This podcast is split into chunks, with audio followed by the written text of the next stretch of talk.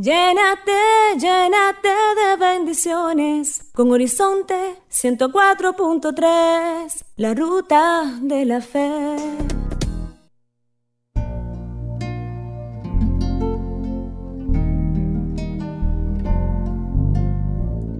Juan no sabía qué regalarle a su novia en el día de su cumpleaños. Finalmente, con un trozo de corcho, le hizo un corazón con un agujero en el medio. ¿Qué quiere decir esto? Le preguntó la chica. Muy buenas tardes, queridísimos hermanos y amigos de su programa Psicología en Casa, Mente Sana cuerpo sano. Y un saludo muy especial para todas aquellas personas que están siguiéndome y están conectados a través de mi canal de YouTube Doris eh, Psicología en Casa y mi Facebook Doris Martínez. Es más que un placer tener la oportunidad de una vez más poder compartir con cada uno de ustedes. Hoy tenemos un programa muy interesante dedicado a la adolescencia. Estaremos hablando sobre el enamoramiento en la adolescencia, cómo deben actuar los padres. Así que ya ustedes saben que hay mucho que aprender y muchas orientaciones que juntos compartir a través de este tema. Vamos a pasar de una vez a nuestra parte de la oración.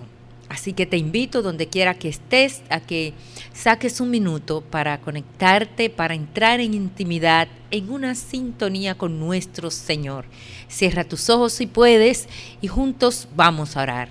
Señor, quiero adorarte, alabarte, bendecirte, glorificarte en este momento, porque te reconozco como mi Dios y mi Salvador personal. Eres mi Señor, Toda mi alma te adora, te alaba, te glorifica y te bendice. Me uno, Señor, a todas las obras de tus manos para alabarte. E invito a todos mis hermanos que juntos elevemos un momento de alabanza a nuestro Señor que vive en medio de nosotros.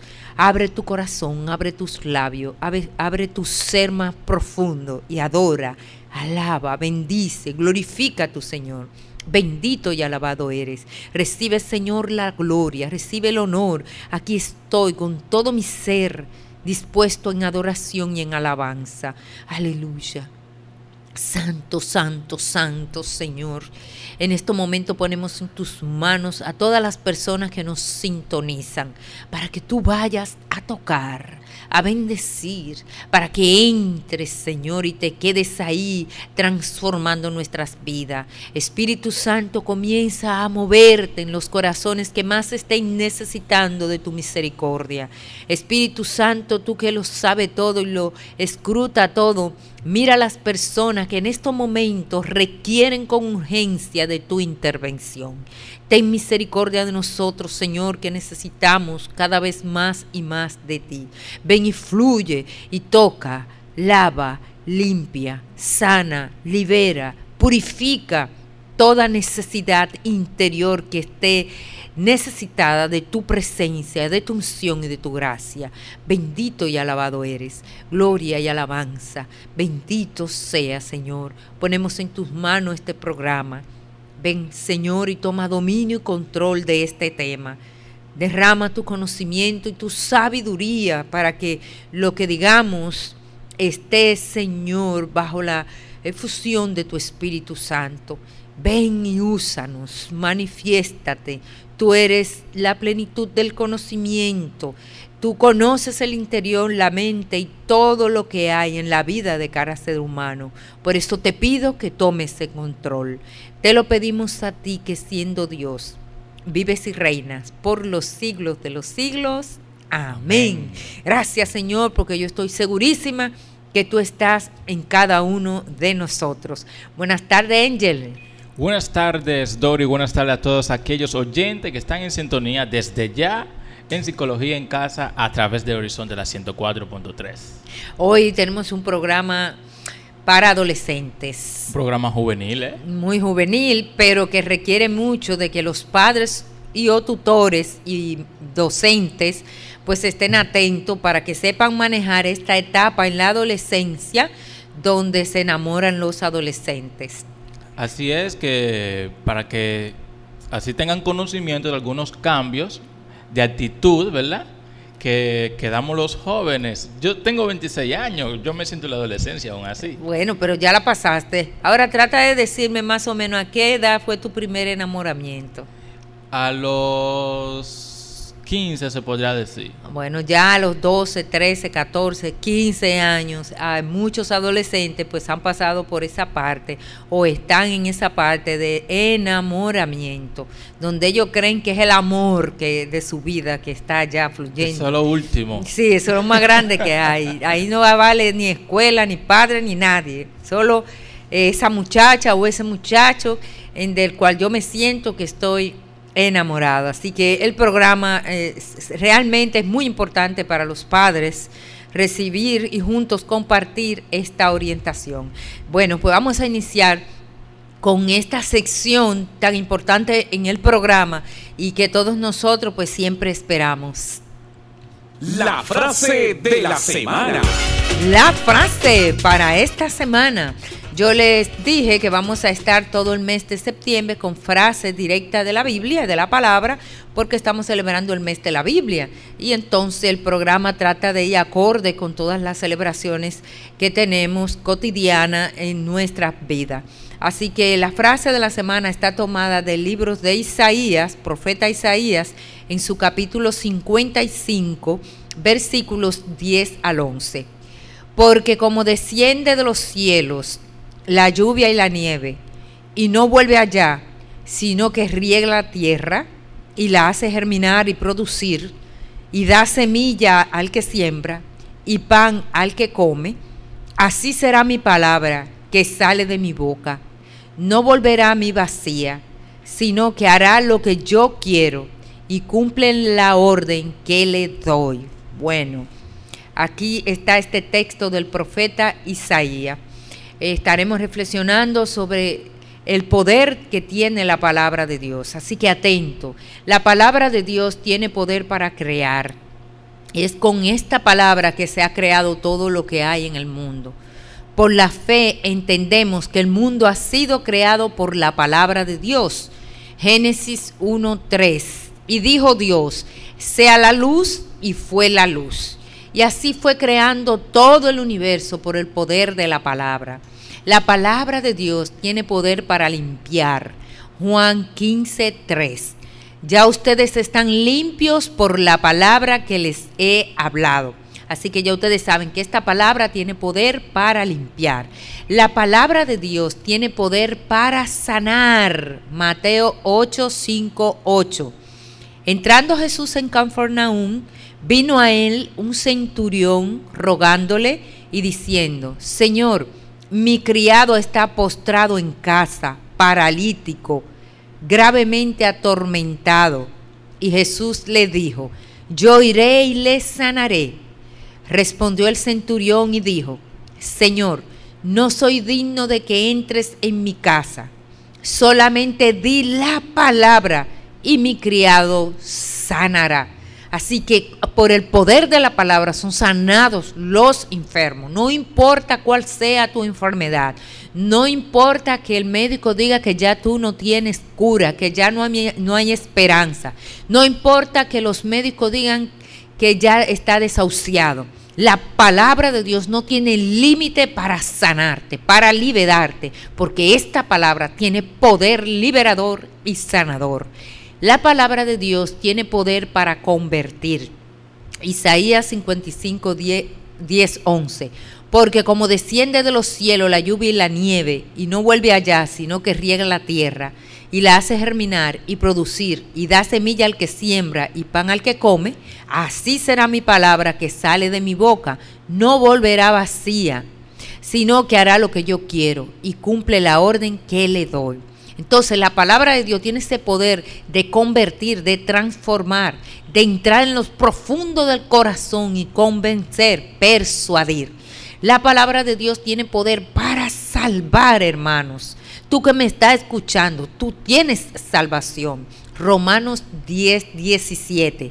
Así pues, la fe nace al oír el mensaje y el mensaje viene de la palabra de Cristo Así que el poder de la palabra también nos salva. Primera de Corintios 1, 21. Partir el alma, si la palabra de Dios cala lo profundo.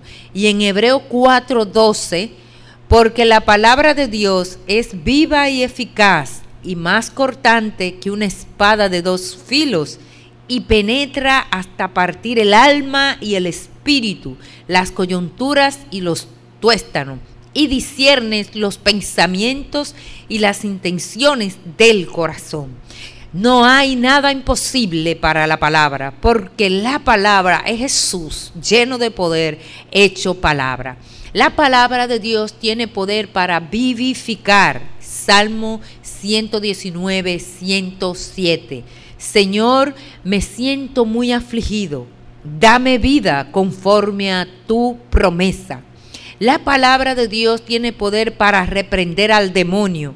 Mateo 4, 8, 11. Otra vez le llevó el diablo a un monte muy alto y le mostró todos los reinos del mundo y la gloria de ellos. Y le dijo, todo esto te daré si postrado me adorares.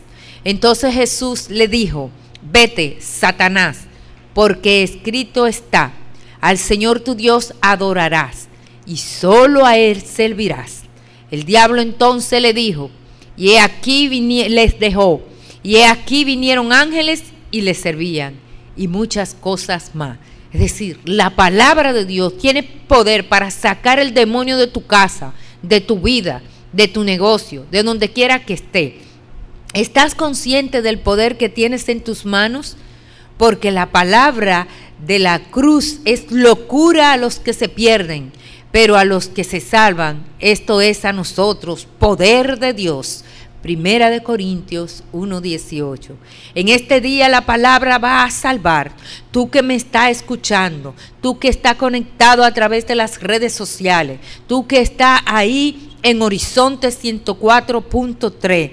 Esta, esta palabra en esta tarde, en este momento, quiere salvarte, quiere liberarte, quiere sanarte, quiere reprender toda acción del enemigo, quiere convertirte, partir tu alma en lo profundo, quiere darte vida y vida en abundancia. Hoy el Señor ha escogido estos minutos de reflexión porque quiere limpiarte, quiere crear en ti vida nueva. Este es tu momento y esta es la oportunidad que el Señor te está brindando. Abre tu corazón a la palabra porque en esta tarde Dios quiere visitarte y dejar una marca, dejar una huella en tu corazón de su presencia. Esta es tu oportunidad. Esta es la hora que el Señor escogió para ti a través de este programa.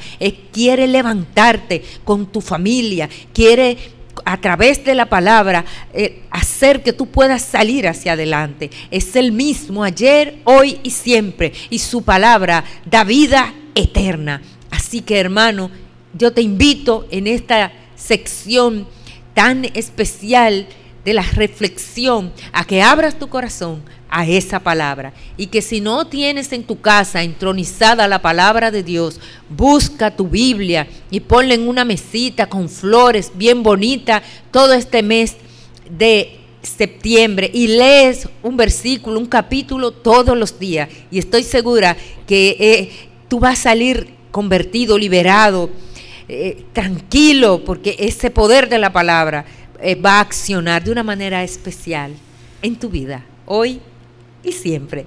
Esta ha sido la frase de la semana. Muy bien, yo soy testigo del poder de la palabra porque son muchas las situaciones en que he podido salir adelante gracias a la luz de la palabra de Dios.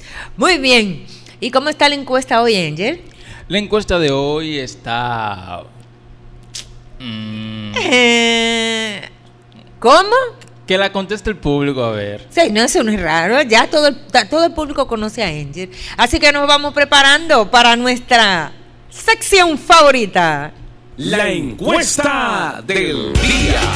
La encuesta para este día está muy, muy easy. Ay, ay, ay. Muy fácil. Todo el mundo va a ganar. Eso es lo que yo quiero. Ahí perdieron siete personas la semana pasada, pero esta, esta semana van a ganar.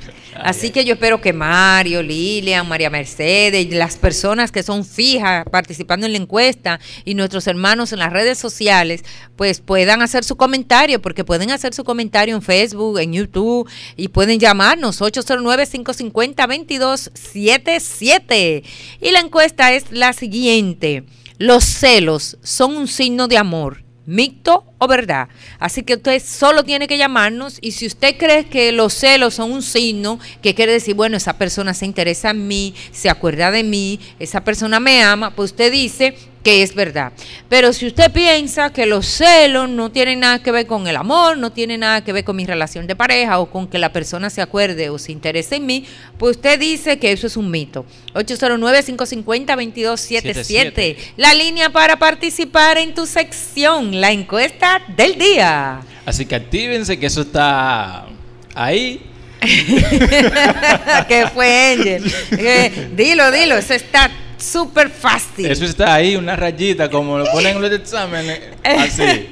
No, hombre, está muy fácil, así que yo espero la llamada de ustedes eh, diciendo si es mito o si es verdad. Repítele tú la encuesta a ver si te escuchan. La encuesta hoy para hoy dice, los celos son signo de amor, mito o verdad. Vamos a ver la primera, ¿eh? Buenas tardes, Psicología en Buenas Casa. tardes. Su Esperanza de la 26 dice que eso es mito, doctor. Que es un mito. Muchísimas gracias por tu participación. Empezamos por mito. Empezamos con el mito. Eh, así fue como comenzó la semana pasada. Sí. Pero después perdieron. Ay, no, pero hoy no será así. Hoy no va a ser así. Bueno, No, vamos no. a ver. Está bien fácil. Cada quien tiene que saber, según su opinión, si es mito o verdad que los celos son una muestra de que la persona se acuerda de ti. Así Buenas es. tardes, Psicología en Casa. Buenas tardes, amores. Hola, Lilian, ¿cómo tú estás? Muy bien, aquí gozándome esa frase del día. Eh, La frase. Wow, qué buena. Yo quería que siguiera. sí, no. A mí me emociona mucho todo lo que tiene que ver con la palabra de Dios. Emocionante, buenísimo. Eh, para mí es un mito. Un mito. Muchísimas gracias por tu participación. Dos personas dicen que mito. ¿Qué pasa? Uy, ahí- Buenas tardes, Psicología en Casa.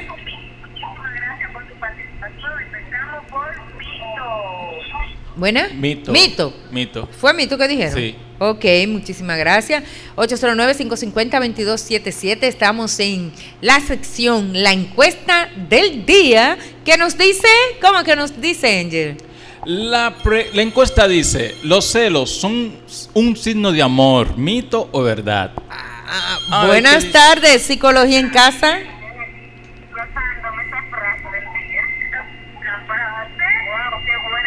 Hay como un feedback de lo que se acabó de hacer Lilian. Al parecer están escuchando el programa a través de, de Facebook. Entonces hay un delay. Ah. Tienen que escucharnos por la emisora o escribir en los comentarios de, de la transmisión de Doris. Y Sí. ahí ella lo leerá y, y le dirá la respuesta al final del programa. Claro, pero ahora tenemos que definir la encuesta a través de la línea Sí. telefónica. 809-550-2277. Hoy estamos en una encuesta muy sencilla, muy fácil, que Sí, yo creo, sí, que sí, pienso, que creo, y eso es mucho creer, que hasta Angel se la sabe. Uh, cuando dicen eso, señores. ¿eh? Buenas tardes, Psicología en Casa. Sí, que hay algo que todas las llamadas se están yendo a esa. Porque yo lo oigo aquí. Lo Sí, mismo que pasó hace unos minutos. Así que tenemos un inconveniente eh, por ahora, no sé lo que pasa, pero llámenos para ver si pueden conectarse con nosotros, 809-550-2277. 77. Algo se quedó conectado, pero vamos a ver si funciona ahora. Mira, Benger, ¿qué pasa por ahí? Psicología en casa. Dijo mito. Mito, muchísimas Mito. gracias, por Gracias. su participación. Cuatro personas dicen que mito y nadie ha dicho que es verdad. ¿Por qué será? ¿Qué pasa?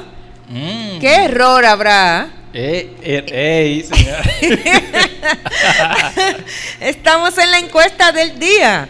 Bueno, yo he escuchado muchas personas que dicen que si tú no no siente ningún tipo de celo Sí. hacia el otro, dicen muchas personas que, que es que no la quiere, que no la recuerda. Yo realmente no sé, por eso estamos en la encuesta, porque la gente es que sabe, la gente que está en el medio, que habla Sí. mucho, es que sabe. Dice, si ese hombre no siente ni un celito por ti, nada por ti, Mm. pues ese no te quiere para nada. Y yo escuchando estos comentarios fue que traje la encuesta, esperando la participación de todos ustedes. Así, Así es. que estamos en la encuesta del día 809-550-2277. Eh, estamos en su programa favorito de Psicología en Casa, Mente Sana, Cuerpo Sano. Eh, no sé qué está pasando con el teléfono. Aquí trató de entrar una llamada, pero yo la tuve que colgar porque por aquí no la puedo recibir. Mira, Benjel ahora. Psicología en casa. Hello. Hello. El mudo, el mudo. No, no, parece no, que hay un problema porque me estuvo llamando por aquí porque parece que está habiendo un problema con la línea. Tengo Y- la respuesta de María Mercedes. Es verdad. María Mercedes dice que es verdad, entonces Sí. uno que es verdad, cuatro que mito. Mario es que está tratando de llamar. Entonces, eh, él trató de llamar por mi teléfono, pero por aquí estamos transmitiendo en vivo, no lo puedo tomar. Eh, mira, ve, fue como que se quedó pegado en algo, que no. A ver ahora, vamos a ver ahora. Vamos a ver, Mario, intenta de nuevo para ver si puede conectarte con nosotros, porque me interesa mucho tu llamada. Claro que sí, sí, claro que porque sí. eh, eh, eh, nuestro radio escucha favorito, que siempre está ahí, y ya llamó Lilian, que son la competencia. Él y Lilian son la competencia. Son las competencias oficiales. Claro, hoy estamos en su programa Psicología en Casa. Estaremos desarrollando el tema sobre el enamoramiento en la adolescencia. ¿Qué deben hacer los padres al respecto? ¿Cómo deben tratar a los adolescentes cuando están viviendo esta etapa? Y ahora estamos en la encuesta del día sobre los celos son un signo de amor, mito o verdad. Entonces, por aquí veo que Mario me escribe que es un mito. Eh, Mario me está escribiendo Ah. aquí, lo acabo de ver en un comentario de Facebook, que es un mito. Muchísimas gracias, Mario, Mario, por tu participación. Qué bueno que buscamos la manera de comunicarnos porque es que el teléfono se ha quedado totalmente bloqueado, no, se no pueden entrar. Entonces, por alguna razón, si es así, voy a tener que cerrar la encuesta para poder seguir con el pro- programa. Aquí Mayra Ávila me dice también que es un mito. Bueno, nuestros hermanos han buscado la forma de comunicarse en la encuesta, sea. como sea, y seis personas dicen que es eh, un mito y María Mercedes dice que es verdad. Y tengo otro que dice que es verdad. Que es verdad. Ah, Sí. bueno, dos que es verdad y seis personas eh, dicen que es un mito. Entonces, el mío es verdad también. Me dice Mario que me salvé de que me iba a atacar esta semana. Ah. Creo que él perdió la semana pasada, no me Sí, acuerdo si fue que sí, perdió la Mario semana perdió, pasada. perdió, perdió. Entonces, eh, estamos aquí. Tú ves, Mario, que siempre hay un día para nosotros. Por aquí Ah. alguien más me escribe y me dice que es un mito. Muchísimas ay, gracias, ay. no veo el nombre de quien me escribe. Pero dice que es un mito. Gracias por la participación, ¿eh? Yasmili. Ah, gracias, Yasmili. bueno, siete personas dicen que es un mito y dos personas dicen que es verdad. Es decir, la gente como que no cree que los celos tienen que ver con, con el amor y el afecto y la cercanía. Tú no has dicho nada. Yo dije que es verdad. Tú dijiste que es verdad. ¿Fuiste Sí, tú? Sí, fui yo. Ah, esa fuiste tú. O hay otra que tengo que anotar. Hay otro que dijo que es verdad y entonces el mío dos. Son dos. Ah, son dos que es Sí, verdad. Y siete personas dicen que es un mito. 809-550-2277. Eh, yo no sé si ya está funcionando el teléfono. Hay A otra ver. persona que me dice, ah, bueno, no, no está en el... Solo me saludó. Muchísimas gracias, saludito. Yajaira. Solo me saludó. Yajaira, dinos la encuesta del día. Los celos son un signo de amor. ¿Mito o verdad? Solo tienes que escribir y decir si es mito o si es verdad. Porque yo sé que el teléfono se ha averiado. Pero por aquí yo estoy mirando todas las personas que están participando de la encuesta del día. Dice Mario que hay que orar por ti. No me pregunte por qué. Porque él no me está diciendo. Oh, sí, eso veo. Él dice de que hay que orar por Angel. Yo no entiendo por qué, pero de toda manera, pues Ya, voy yo- a orar por ti, Angel. Yo, yo no sí sé, creo. yo me gustaría saber, Mario, cuál es, porque para yo tener una oración un poco más directa. bueno, estamos en su encuesta favorita. Los celos son un signo de amor, mito o verdad. Buenas tardes, psicología en casa. Tardes, Psicología en Casa. Hello. Dice que sí, dice que sí. ¿Qué será así? Sí. ¿Pero qué será así? ¿Qué será si mito o verdad, hermano? Dice que que, es verdad. Muchísimas gracias por su participación. Yajaira por aquí dice que es un mito. Muy bien, muchísimas gracias. Dice Mario, bueno, tú lo estás leyendo. Ay, yo no voy a leer eso. Léelo leyendo. tú, por favor, porque yo no quiero hacer eso. Por ausencia de neurona. Oh, si yo hubiese leído eso en mi mente, no sí, lo digo. bueno. Cándida Altagracia por aquí nos escribe y dice que es un mito. Así que nueve personas dicen que mito. Y Marisa Marius dice también que es un mito. Ay, mi madre. Diez personas dicen que mito y tres personas dicen que verdad. Bueno, tenemos que ir cerrando la encuesta porque el tiempo, el tiempo se nos va a ir en un tema tan importante Sí. como es este de la adolescencia. Por este mismo, por esa misma vía, ustedes pueden hacer preguntas que por aquí la contestamos. Cualquier inquietud o aportes, porque para eso el programa es en vivo, ustedes pueden aportar y entonces nosotros por aquí podemos también dar respuestas a su pregunta. Así que muchísimas gracias a todos ustedes por su participación en la encuesta del día. En unos minutos estaré dando la respuesta para ver quiénes han sido los ganadores en esta tarde. Vamos a ver. Tendremos una breve pausa y regresamos en unos minutos con su encuesta en su programa Psicología en Casa. Mente sana, cuerpo sano.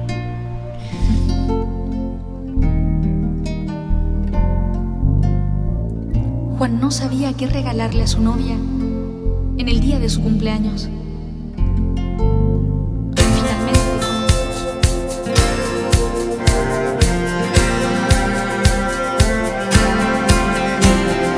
Eres tú mi gran tesoro, por ti lo he vendido todo para comprar este campo donde estabas escondido. Eres tú mi gran tesoro, de amor como ninguno, de corazón abierto y de brazos extendidos. Encontré lo más valioso,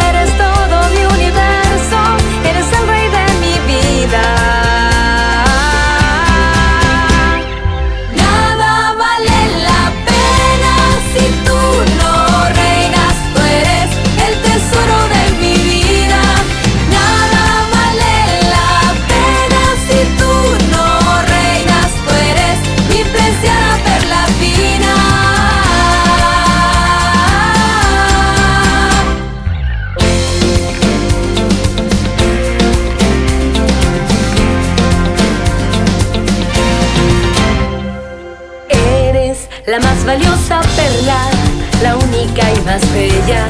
Ya todo lo he vendido para comprarte enseguida. Eres la más valiosa perla, eres blanca como nieve. Así es tu amor de puro, soy dichosa en tenerte. Encontré lo más valioso, eres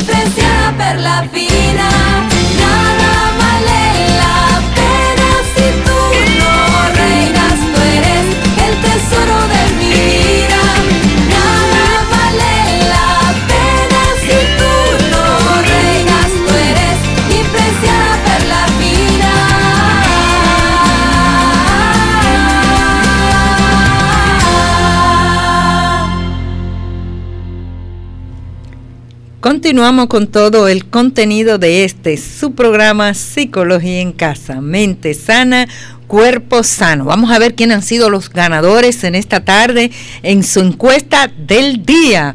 Pedirle a todos ustedes que si no están eh, suscritos a mi canal de YouTube Psicología en Casa, por favor, eh, suscríbanse. Y si les gusta el programa, si les gusta el tema, denle like a la página de YouTube porque ustedes son importantes para mí, porque de esta manera me motivan a seguir trabajando y orientando. Así que yo espero que todos ustedes pues también hagan su comentario en la caja de los comentarios de YouTube, que todos se conecten y entren a ver los videos y así de una manera u otra pues nos orientemos e invitemos a nuestro contacto, a nuestros amigos a suscribirse a mi canal de YouTube Psicología en Casa. Quiero felicitar a todas las personas que participaron en la encuesta del día y que dijeron... Tan, tan, tan, tan. Voy a felicitar a Lilian, a Mario, a Maritza, Mariusa, Cándida, a la hija de Cecilio, se me olvidó el nombre, que también, entre todas, ¿verdad? Porque fueron más de 10 personas que escribieron, así que no, no la tengo a todo en la mente. Pero a ellas, ellos, fueron quienes acertaron. Por supuesto que es un mito. Un aplauso para todos.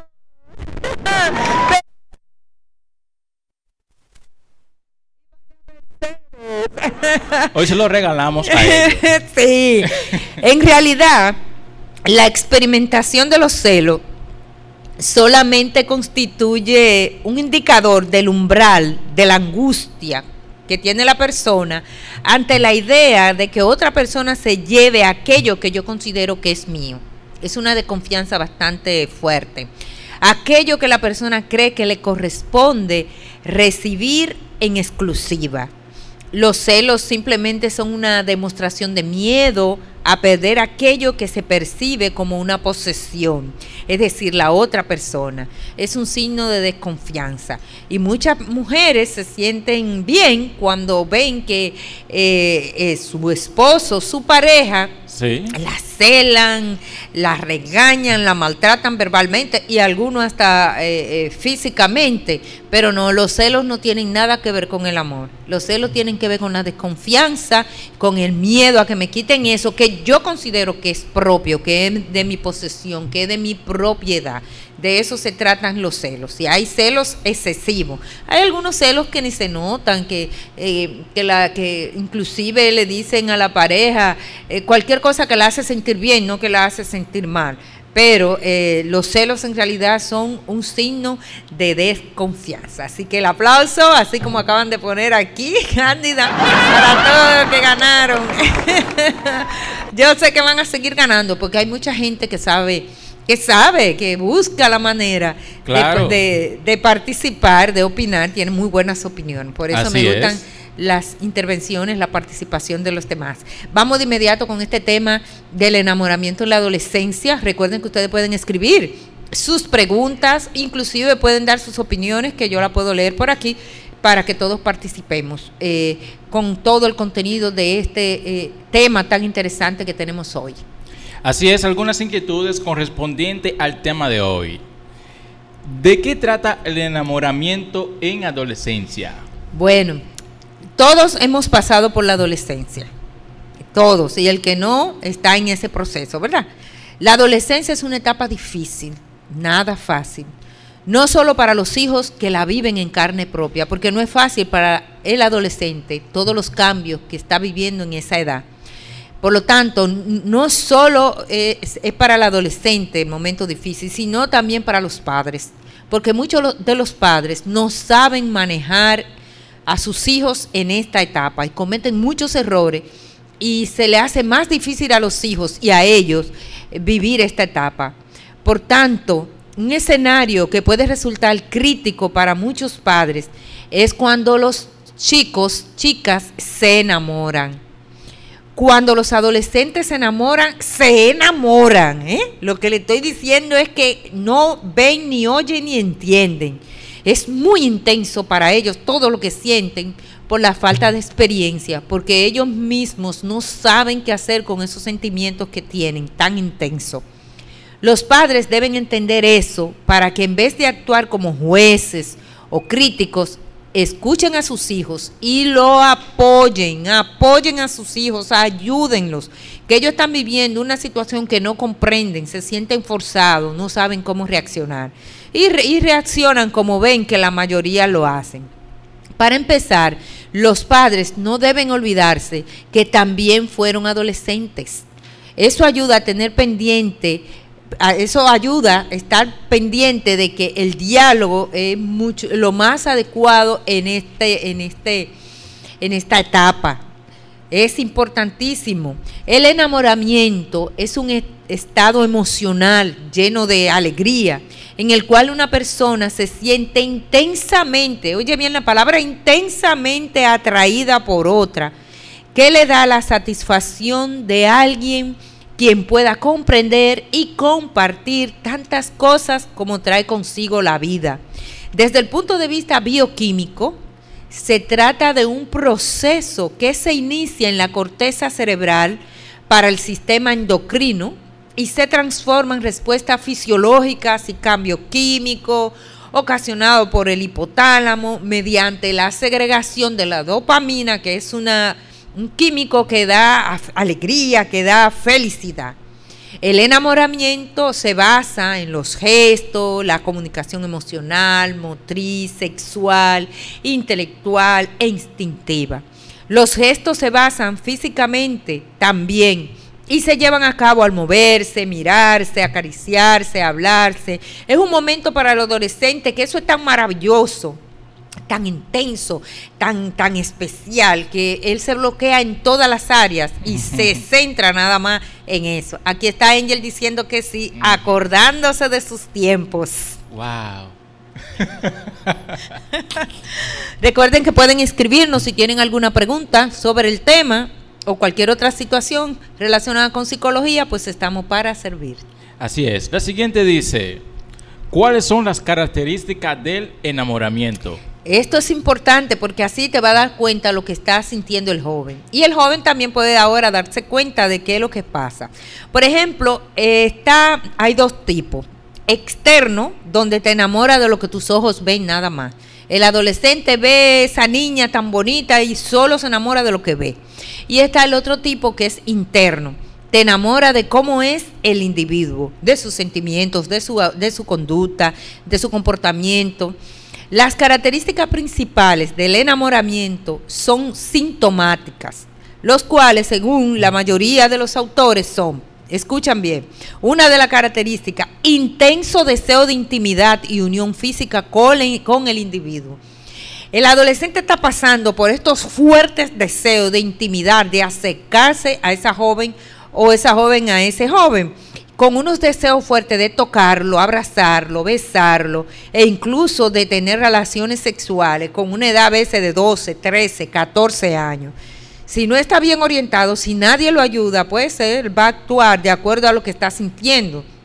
Claro que todo esto va a depender también de cómo ha sido la crianza y el ambiente de este joven, porque mientras más estímulos sexuales haya tenido este joven a través de las novelas, de las de los programas en los medios de comunicación, a través de diferentes eh, eh, estímulos de su ambiente, pues va a depender para que esto sea más fuerte todavía. Otra característica, intenso deseo de reciprocidad, es decir, lo que desea el adolescente es que de la persona que le esté enamorado, la otra persona le corresponda. Igualmente, eh, viceversa. Eh, eh, tiene un deseo inmenso de que la otra persona pues le corresponde igual. Intenso miedo al rechazo. Se pone ansioso, nervioso. Si el enamorado o la enamorada no, la otra persona no está, no, no, no tiene los mismos sentimientos y pueda rechazarlo. Y con estos miedos tan profundos a que lo rechacen, el adolescente tiene mucho miedo a ser rechazado. Pues va a tener diferentes conductas. Otra característica, pensamientos frecuentes e incontrolados del individuo que interfieren en la actividad normal del sujeto. Son unos pensamientos constantes, todo el día pensando en esa persona, todo el día, eh, eh, donde quiera que esté, tiene en su mente a esa persona. Y eso interfiere con toda la responsabilidad la actividad los compromisos que pueda tener el adolescente. Sí. Interfiere porque no se puede concentrar. Pérdida de concentración total. En esta etapa donde el adolescente está tan enamorado, tiene, está tan encaprichado, él no tiene concentración para otra cosa. Y ahí vienen los problemas a niveles escolares y otros compromisos que tiene el joven. Fuerte activación fisiológica, nerviosismo, aceleración cardíaca, ante la presencia real o imaginaria del adolescente. Si el adolescente se pone a pensar en la persona, puede ponerse nervioso, puede sentir que su respiración se hace rápida, entre otros síntomas. Ah, solamente ante imaginarlo, también si ve la persona, se pone que no sabe qué hacer ni qué decir, a veces no puede hablar, es tremendo. Otra característica es hipersensibilidad ante los deseos y necesidades del otro, atención centrada total en el individuo. Y una muy importante, idealización del individuo. Piensa que esa persona no tiene defecto, que es la mejor persona del mundo, que no hay otro como él, que no hay otro como ella, no le ve defecto, no le ve problema, puede ser la persona más agresiva, más violenta y él o ella lo ve como un angelito, lo, lo que, lo que te conviene, lo que tú te mereces, lo mejor que te ha pasado en la vida. Imagínense padres, tutores, docentes, toda esta característica en este joven, toda esta situación, todos estos deseos, en todos los niveles, cómo se siente este joven que no tiene concentración, que no sabe qué le está pasando, que todo es ese pensamiento hacia, esa, ese joven o hacia esa joven. Si tú y yo no lo comprendemos, lo vamos a maltratar y lo vamos a inducir a empeorar. Su conducta va a ser peor, porque para ese joven no hay nadie más importante ni más especial que, ese, que esa persona. Y es su vida y lo es todo. Ya mamá, papá, los tíos, la familia, todo el mundo pasa a un segundo plano, los amigos. Para ese adolescente solo vive, respira y ve y oye por esa persona de quien está enamorado. Así wow, es. así era tú. Oh, Angel, No, te estás no, firmando. no, no, Angel está aquí, miren con la cabeza, sí, eso es verdad. yo estoy sí. Ah, concentrado. y me está diciendo, así mismo fue Así que me mismo pasó, es. así mismo, así mismo fue que me pasó. Ay, Angel. Bien, en la siguiente dices, ¿cuáles son los factores biológicos y sociales que influyen en el enamoramiento en la adolescencia? Muy bien. Eh, estoy esperando que ustedes me escriban, por favor, con preguntas o aportes. Eh, Así que ya ustedes saben, o llamar al 809-550-2277. Factores biológicos. Lo primero que tenemos que entender es qué papel cumple el enamoramiento en la vida de las personas. A nivel biológico, este proceso es fundamental para la formación de parejas estables durante el tiempo suficiente para que se produzca la concepción y la crianza de un hijo. A pesar de que este objetivo ya no tiene sentido en el mundo moderno, nuestro cerebro no lo sabe y por ello nos hace experimentar las mismas emociones que sentían nuestros primeros nuestros primeros padres, nuestros antepasados, primeros antepasados. Vamos a tener reacciones biológicas, por supuesto. Esto hace que el enamoramiento se produzca de manera extremadamente similar en todas las personas, porque no es solo en la adolescente que se da eso que te estoy diciendo. Toda la característica que te acabo de dar del enamoramiento en la adolescente, el adulto pasa por ella. Sí. ¿Cuál es la diferencia? Que el adulto lo sabe manejar, ya lo sabe controlar, pero el adolescente no sabe controlar esas emociones, esos sentimientos, no tiene experiencia y no sabe qué hacer con ellos. Y por eso también es peligroso, porque pueden darse depresión, ansiedad y muchísimas situaciones en la ruptura. Debido a que el principal objetivo de este conjunto de emociones es fomentar el nacimiento de un niño, la persona enamorada siente determinados impulsos. Por eso viene ese deseo de estar con la persona amada de manera constante. ¿Por qué? Porque el adolescente ya está pasando por esa etapa, esa etapa biológica donde se está conformando todo su sistema, preparándose para lo que es la concepción normal de nosotros, los seres humanos. Y el adolescente pasa por este deseo de estar con la otra persona, aumento de deseo de la actividad sexual y por supuesto una desesperación a perder a la pareja debido a una ruptura. Tiene mucho temor. Durante la adolescencia, todos estos impulsos son mucho más fuertes que en la vida adulta, debido a que las personas más jóvenes aún no han aprendido a controlarlos. Este es uno de los motivos por lo que el enamoramiento en la adolescencia puede ser una experiencia tan intensa, porque es nuevo para este joven. ¿Cómo respondo? ¿Qué hago? Y es dominado por sus sentimientos. En cuanto a los factores sociales, además de las causas biológicas, el enamoramiento también tiene que ver con una serie de presiones sociales que empujan a los adolescentes a sentir esta emoción de manera especialmente fuerte, debido a influencias como las películas románticas, la música popular, las novelas de amor. Los más jóvenes tienen una serie de ideas preconcebidas sobre cómo deben ser las relaciones y el amor, jóvenes que no han sido orientados.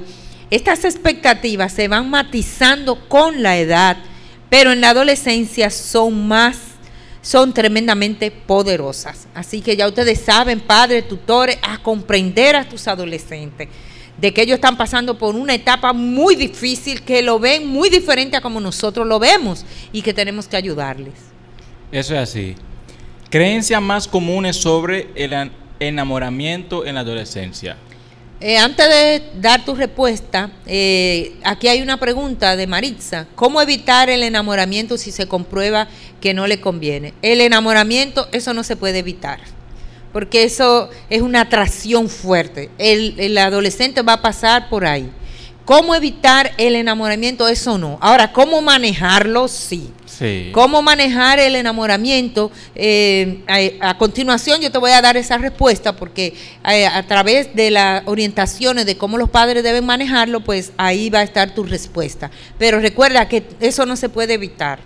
Eso va a pasar biológicamente a la edad de la adolescencia eso, eso inicia. Es una etapa. Y psicológicamente, eh, socialmente también va a pasar. Por eso es que muchos padres tienen problemas, porque ellos quieren evitar algo que el propio joven no puede evitar, que es propio de la naturaleza de nosotros, no lo puede evitar.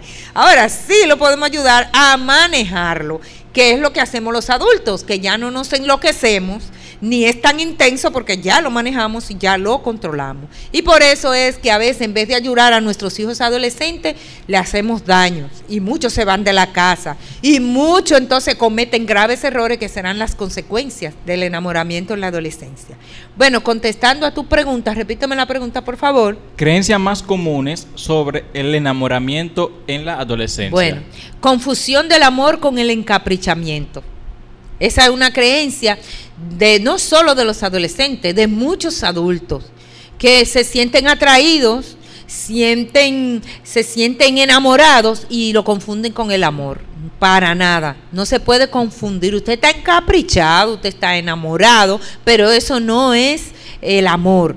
Según los últimos estudios, el amor de verdad tan solo puede surgir en el transcurso de una relación de más de seis meses durante los que las dos personas interactúan de forma constante. Oye bien, después de seis meses de una relación adecuada de interacción, llevándose como se debe llevar, puede surgir, puede iniciar ese sentimiento, puede iniciar como, como esa parte del amor que va creciendo con la relación. Pero eso de que yo te vi y ya te amo, en las novelas, y por eso que los adolescentes se lo creen así. Y que hoy día se ve mucho eso también. Sí, en, la las novelas yo te vi hoy, quedé flechado y yo te amo. Ya el uh. otro día se están diciendo cuánto se aman. y eso no es así, eso no es verdad. Y los adolescentes en este ambiente ven todo eso, escuchan todo eso y ellos piensan que ese es el amor de su vida y que ya no van a poder vivir sin eso. Y el encaprichamiento, enamoramiento es temporal puede ser que se enganche y de ahí nazca el amor. Pero en, en 12 años, 13 años, 14 años, bueno, a menos que esta relación siga por muchos años de una manera correcta, como debe de ser, ¿verdad? De amistad, de que vamos al cine o hablamos, jugamos sanamente, y puede ser que vaya creciendo, pero no es así, no es como lo presenta en la telenovela. Otra es visión del amor como una solución a los problemas. Tu adolescente cree que el amor lo va a resolver todo. Que ellos se amen, que si están juntos no van a tener problemas. Entonces muchas veces los adolescentes creen que una relación de pareja puede servirle para solucionar todo tipo de problemas. Papá, mamá, docente, escucha. Esa es la mentalidad de tu adolescente y él cree que es así. Y tú eres quien tiene que ayudarle. Para él, por eso puede cometer muchísimos errores.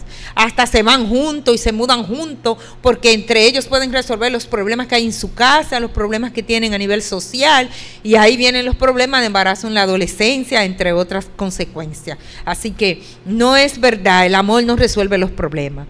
Otra creencia, sobreestimación de los sentimientos. Debido a que el amor en la adolescencia no se parece en nada a las emociones experimentadas hasta el momento, puede ser vivido de forma mucho más intensa que en la vida adulta, por supuesto. Es tu primera vez, no conoces ese sentimiento y tú vas a sobreestimar, tú vas a sobrevalorar ese sentimiento que hacen.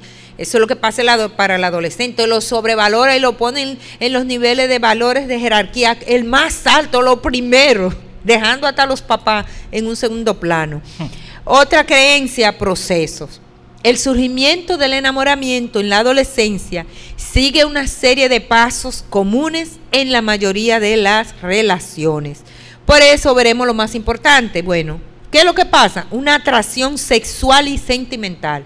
El adolescente biológicamente y socialmente, porque ayuda mucho también la parte ambiental, va a sentir un deseo sexual intenso. Y si este joven no ha sido educado sexualmente por sus padres, no ha sido bien educado para aprender a controlarse, cómo es que tiene que hacer cuando tenga este deseo sexual, pues ¿qué es lo que va a hacer? A tener relaciones sexuales sin protección, a tener relaciones sexuales fuera de su edad y ahí vienen los problemas graves. no se le ha enseñado nada de castidad, no se le ha enseñado que esto es normal, es una etapa, es una fase que va a pasar, que él va a aprender a controlarlo en el momento adecuado. Y entonces, ¿qué hace, qué hace el adolescente? Confunde eh, el deseo sexual, la atracción sexual con los sentimientos y con el amor.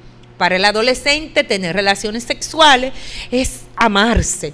¿Qué le presenta ¿Qué le presenta la novela? ¿Qué le presentan los programas, los medios de comunicación a, los a, a los adolescentes? Precisamente que nosotros tenemos relaciones sexuales porque nos amamos y esto es una manera de demostrar que nos amamos. Y no importa que estén casados, que cometan adulterio, no importa ser infiel, porque como es que nos amamos y si nos amamos eso no puede ser nada malo. Y eso es lo que le presenta a la sociedad a muchos de nuestros adolescentes, pues ellos piensan que y confunden la atracción sexual, bueno, es que nos amamos, no podemos vivir el uno sin el otro y como nos amamos, todo se justifica y todo se excusa. Tremendo error. Y bueno, esto es lo que ven en la mayoría de los medios de comunicación. Y muchos padres no orientan a sus hijos. ¿Y qué va a hacer el adolescente? Tener relaciones sexuales con 12, 13, 14, 15 años y de ahí vienen las consecuencias de tener relaciones sexuales en una edad de inmadurez sexual, de inmadurez psicológica, de inmadurez en todos los sentidos para este adolescente. Por eso la importancia de este tema, de que los padres se orienten bien sobre esto. Otra creencia, idealización debido a que los, sentimientos experimentados son tan intensos durante la adolescencia, se tiende a ver a la persona amada como perfecta. No ve los defectos, no mira nada, como yo te decía anteriormente. El adolescente ve, la pone en un umbral allá, lo más perfecto que hay. Y de verdad no ve que es agresivo, no ve que es una persona violenta, que que te controla la vida, nada lo que ve es que está enamorada, que lo ama y que lo tiene que amar tal y cual es. Otra creencia es la inseguridad. En la adolescencia, la pareja tiene un poder muy grande sobre los sentimientos propios debido a la falta de control emocional. Por ello, las relaciones en general conllevan un grado más o menos alto de inseguridad. Esta inseguridad puede traducirse en intentos de control el intento total de descontrol, donde vienen los celos, baja autoestima, desconfianza hacia la pareja, porque el adolescente no sabe nada del amor, está eh, eh, todavía en pleno desarrollo. Él no sabe, es inmaduro. Le falta mucho conocimiento, mucha experiencia, mucha orientación, mucha educación en este aspecto. Y si papá y mamá, los docentes, la sociedad no les ayuda y lo que hacen es que los atacan, lo que lo maltratan, que lo regañan, que le gritan, algunas niñas salen embarazadas. ¿Y qué hace la mamá? La madre no la orientó, no la ayudó, no estuvo con ella y entonces la saca de la casa cuando sale embarazada. Mm. La saca para la calle, la tira para la calle, porque su hija adolescente está en una etapa difícil que tu papá, tu mamá no la controlaste, no la ayudaste, no estuviste con ella antes de que cayera en esa situación y qué fácil es entonces sacarla de la casa. Ay, mi madre. Ahí sí es fuerte entonces. Eh, Sí Mm. es. Y precisamente la pregunta que sigue dice, ¿cuáles son las consecuencias más perjudiciales? Bueno, debido a la intensidad con la que se experimenta el enamoramiento en la adolescencia, la mayoría de los jóvenes que lo viven realizan una serie de acciones y sienten emociones concretas que pueden perjudicarles en mayor o menor pérdida. Entre las consecuencias más peligrosas se encuentran la violencia dentro de la pareja. Inclusive han matado a mucha pareja, a muchas adolescentes en este sentido. Pues entonces, una de las consecuencias es la violencia, los embarazos no deseados. Entonces quieren recurrir y los papás muchas veces son los primeros que mandan a la niña a abortar. Y a veces el adolescente que no sabe nada de eso, inclusive han muerto en medio de un aborto Es así. o han muerto en el embarazo. ¿Cómo nuestros adolescentes que están en una etapa tan difícil y cuando tienen consecuencias por falta de orientación, de afecto, de cariño, de que papá y mamá y las personas responsables estuvieran ahí en ese momento, en esa etapa, como no estuvieron, entonces las consecuencias son estas, un embarazo no deseado, un, por supuesto, alguna enfermedad venérea muchas veces, imagínate, gonorrea, sífilis, entre otras, VIH-Sida, depresión, suicidio. Hay, adolescentes que se suicidan porque eh, la- la- la le dejó la otra persona, se fue, la Sí. rechazó, aislamiento social. Entonces, tenemos, papá, mamá, vamos a ponernos en esto. Nuestros hijos nos necesitan, tenemos que buscar la manera de ayudarlo. Y no espere que estén adolescentes para informarlo, para educarlo sexualmente, para darle el afecto necesario y que no lo busquen en la calle, que no traten de encontrarlo en otro lugar, sino en su casa, sus padres. Por eso, este tema es tan importante para todos ustedes, para los adolescentes, para que entiendan que están viviendo una etapa difícil y para los padres, para que comprendan que el adolescente necesita comprensión y necesita ayuda de parte de ellos. Bien, la siguiente dice, ¿cómo deben actuar los padres frente al enamoramiento en la adolescencia? Esta es, busque, anote, papá, mamá, anote. La persona que me hizo la pregunta, Marisa Marius, de cómo evitar. Muchos padres se desorientan cuando ven a su hijo adolescente enamorado. Algunos no le dan la importancia necesaria, pero en realidad los jóvenes en la etapa de la adolescencia necesitan el apoyo de la familia y su entorno para enfrentarse a todos los cambios que experimentan. Así será necesario que el enamoramiento en la adolescencia de los hijos ocupe un lugar en las conversaciones y en la educación de los hijos para el futuro. Primer, eh, primera herramienta, estar cerca. No es el momento de abandonar a tu hijo, a tu hija. No es el momento de apartarlo de ti. Debes estar cerca. Cuando los adolescentes se enamoran, aún no tienen todas las capacidades para resolver problemas afectivos y será necesario que los adultos sirvan de apoyo para no caer en problemas de depresión, bajo autoestima o las consecuencias que le acabo de mencionar. Debes estar cerca, papá, mamá, docente, más que nunca de ese adolescente. Otra herramienta, escuchar. Repito, mira, los oídos, escuchar. Es necesario que haya escucha, no gritos, no regaños, no monólogo donde sea yo, papá, el único que hable mamá, no, escucha, deja que tu adolescente te hable, te exprese los sentimientos, te diga lo que le está pasando, te cuente qué es lo que hay en su vida, escúchalo, sin, sin recriminar, sin regañar, sin grito, escucha. No interrumpa lo que el adolescente te está diciendo para dar tu opinión. Deja que hable completamente, escúchalo. Tercero, fomentar un clima de diálogo. Que el adolescente no tenga miedo de acercarse a ti, papá, mamá. Que no, que no, que no se esté escondiendo. Que no tenga, que esté, que, que no tenga con quién dialogar lo que está pasando. Porque tiene miedo a tu reacción, tiene miedo a tu respuesta. No sabe con qué tú le vas a salir. Por eso muchos adolescentes no hablan con los padres. Porque cuando le dicen algo los papás, lo regañan o le gritan o, le hacen sentir mal, le dicen palabras hirientes y entonces ellos pues se pierde la confianza y no se quieren acercar a los padres.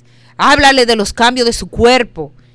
Háblale de todas esas situaciones emocionales y biológicas que él está viviendo por su edad. Explícale que va a pasar, que es una etapa. Habla con tu adolescente, un diálogo y en un diálogo hablamos los dos, habla él y hablo yo, habla ella y hablo yo. Por lo tanto, es urgente que lo hagamos. Ayuda a tu hijo que lo está necesitando en esta etapa. Otra herramienta, establecimientos de normas. No se deben abandonar los límites y la disciplina en este momento.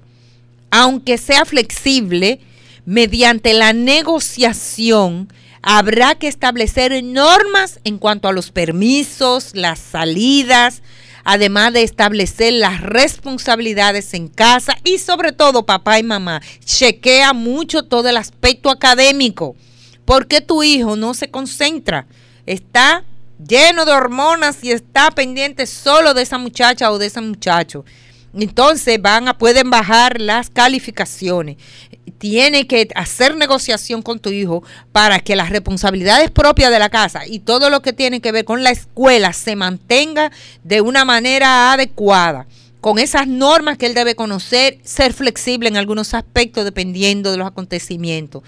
No, no espere, como yo lo digo siempre, que sea un adolescente para poner reglas y disciplinas y límites en la casa, porque cuesta mucho después que ya el niño está en una edad que él, él seguir normas, porque no se lo enseñaron.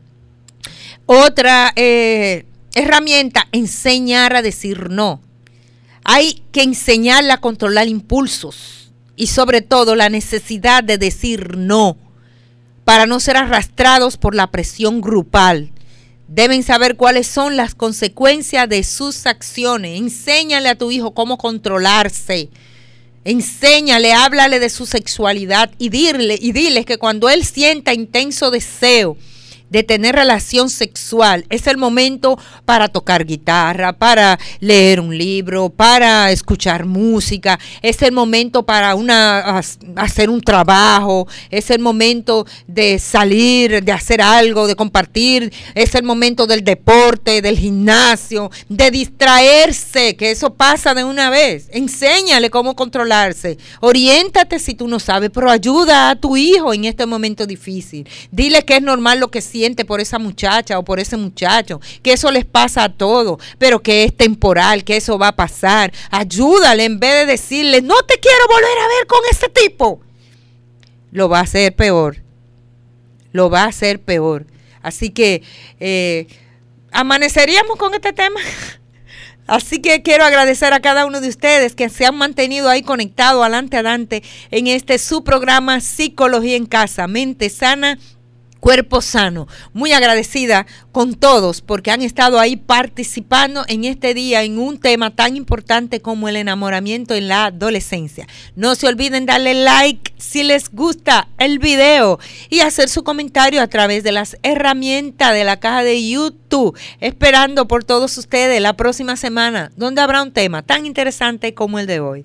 Bye, un placer compartir con ustedes. Bendiciones.